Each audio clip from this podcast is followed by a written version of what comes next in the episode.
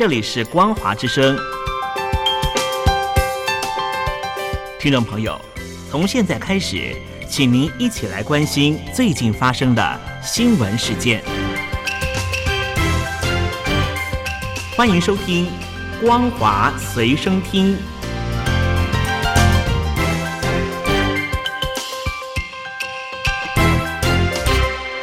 各位听众朋友，大家好，欢迎收听本节的《光华随身听》，我是阿戴。新闻您开始，先带您关心国际消息。巴勒斯坦伊斯兰主义团体哈马斯对以色列展开大规模的攻击，以色列随后展开反击，两方正式交战。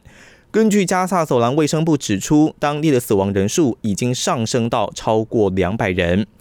以色列军方发言人赫克特告诉媒体指出，目前他们依然在二十二个地方，从海上、陆地到空中，与渗透进入以色列的恐怖分子交战。他还指出，哈马斯的攻势包括猛烈的地面入侵。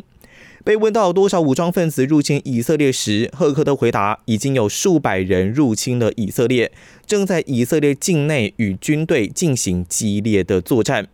阿马斯主要是向以色列发射数千枚的火箭，还派枪手渗透到数个以色列的城镇，造成多人死亡以及受伤。以色列的国防军队则展开强烈反击。而美国政府官员指出，以色列总理尼坦雅胡很快的就会跟美国总统拜登展开对话，探讨情势。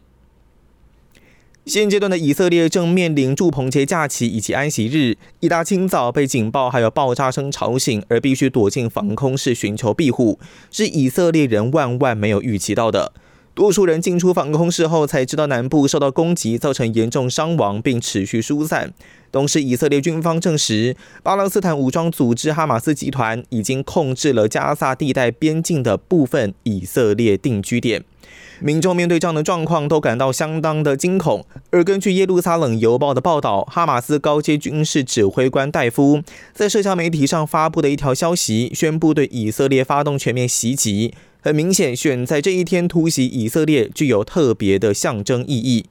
五十年前的赎罪日战争爆发于一九七三年十月六日，并持续到十月二十五日结束。当时，埃及跟叙利亚军队为了夺回在一九六七年以阿六日战争中被以色列占领的领土，因此选在犹太历中最神圣的赎罪日，联手对以色列发动攻击。以色列指出，这一次受到的突袭可能是近二十年来最严重的一次。几乎每位受访的以色列官员与评论家都说，这如同赎罪日战争重演。美国联邦参议院多数党领袖舒默率领跨党派参议院代表团访中，已经顺利抵达上海。此前，中国外交部表示欢迎，并希望舒默到访为中美关系发展注入积极的因素。舒默办公室表示，代表团此行也将走访日本及南韩，期盼促进美国在亚太地区的经济还有国家安全利益，并会面造访国的政府领导人、商界领袖以及在当地经商的美国企业主。舒默办公室指出，舒默将专注于美国企业在中国的互惠需求，为美国工作者创造公平竞争的环境，以维持美国国安先进相关科技方面的领先地位。虽然访团期盼此行能会面中国领导人习近平，不过中国外交部先前发布的答记者问并没有回应习近平是否会会见舒默等人。接着带你关心中国大陆的消息。尽管中国官方接连推出刺激房市的政策，但传统旺季金九银十至今的销售依然没有看到起色。继九月份的新屋成交面积下跌两成，十月份开局的十一假期三十五个代表城市日均成交面积依然比去年同期下跌了百分之十七。中国多地九月推出房地产调控政策超过一百七十五次，刷新历史纪录。主因是八月底九月初，各地开始贯彻中央寄出的认房不认贷，以及全面取消限购。不过，中指研究院发布报告指出，九月份的核心城市市场活跃度好转，政策效果初显，但全国市场销售规模依然处在低点。九月份重点一百城新建商品住宅成交面积虽然比上个月增长超过一成，但年减大约两成，绝对规模依然处在近几年相对比较低的水准。中植研究院指出，考虑到目前市场恢复还不明显，短期内核心城市供需两端支持政策或许会继续发力，以帮助市场要快速恢复。如果政策继续优化到位，同时随着置换改善需求逐渐入市，第四季的核心城市市场有望回稳。而普通二线还有三四线城市的市场修复，恐怕需要更长的时间。报道也引述专家消息指出，目前房市出现等政策式的需求延滞，这种心态就是如果房价不涨，那就不会买房，再等一下再说。毕竟是刚需，现在也不是入市的好时机，利率还会再下降，现在买有可能就会亏。报道也表明，这种思维的另外一面就是政策不如预期。即便如此，大家都说楼市不稳，旧事不断，就一定有新一轮政策在酝酿。那当下的策略就是再等一等。中国房地产巨贾许家印被捕。澳洲广播公司报道，新加坡学者分析其中的原因，指出中国现阶段要阻止美元的外流，许家印却向海外转移资产，以美国法律来解决中国问题，踩到当局的红线，有可能就是跟涉嫌海外转移资产有关。今年八月份，恒大根据美国破产法第十五章申请破产保护。如此，恒大在其他地方展开债务跟资产重组期间，债权人没有办法变现恒大在美国受到保护的海外资产。也就是说，中国债权人动不了许家印放在美国的分毫。专家表示，如果许家印寻求美国破产法保护，可以为外国债权人提供更多的权益，那就会牺牲中国债权人的利益。如果许家印成功，会开创一个危险的先例。他表示，即便如此，当局对许家印采取强制措施，主要是在强烈警告，不应该试图把资产转移到海外，应该守重中国债权人的权益。